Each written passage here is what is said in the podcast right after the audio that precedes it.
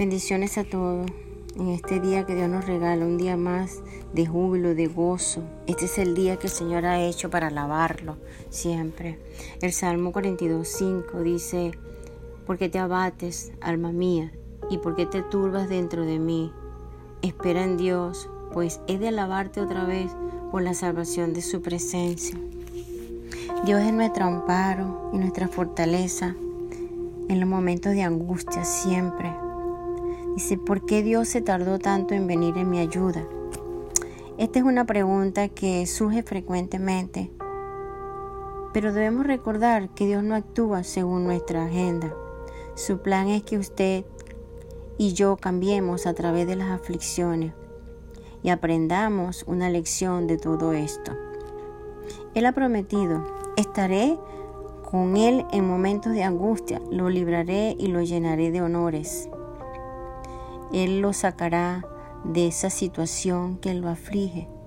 Pero no es hasta que dejemos de ser impacientes, de preocuparse y se calme y tranquile, tranquilice, entonces Él le dirá, es suficiente. Dios usa las pruebas para enseñar a sus hijos las lecciones preciosas.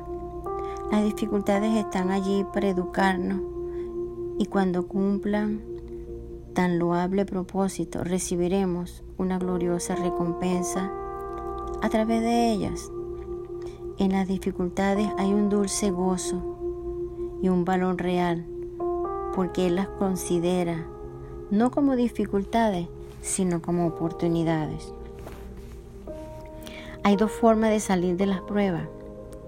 Una es simplemente tratar de deshacerse de ellas y agradecer cuando se haya terminado. La otra es reconocerla como un desafío de parte de Dios para llegar a tener una mayor bendición como nunca antes hemos experimentado y aceptarla con alegría como una oportunidad de recibir una medida más grande de la gracia divina de Dios. De esta manera, aún el adversario llega a ser una ayuda para nosotros, como asimismo todo lo que parecía oponérsenos, sin duda, esto es lo que quieren decir las palabras. En todo esto somos más que vencedores por medio de aquel que nos amó. Es así, muchas veces Dios usa las circunstancias, usa hasta personas para nosotros reaccionar porque Él nos da la oportunidad de nosotros ver la dirección de Él. Entonces usa circunstancias, momentos difíciles, muchas veces los problemas financieros en el hogar, con los hijos, en el trabajo, etcétera, etcétera, para que nosotros podamos reaccionar, para que podamos recibir las grandes bendiciones que Él tiene en nosotros, esa corona de victoria que Él tiene sobre nuestra cabeza.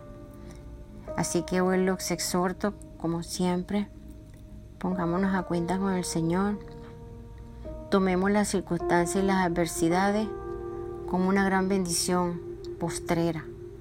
Porque dice que, dice que la, la gloria postrera es mejor que la primera, porque así dice el Señor.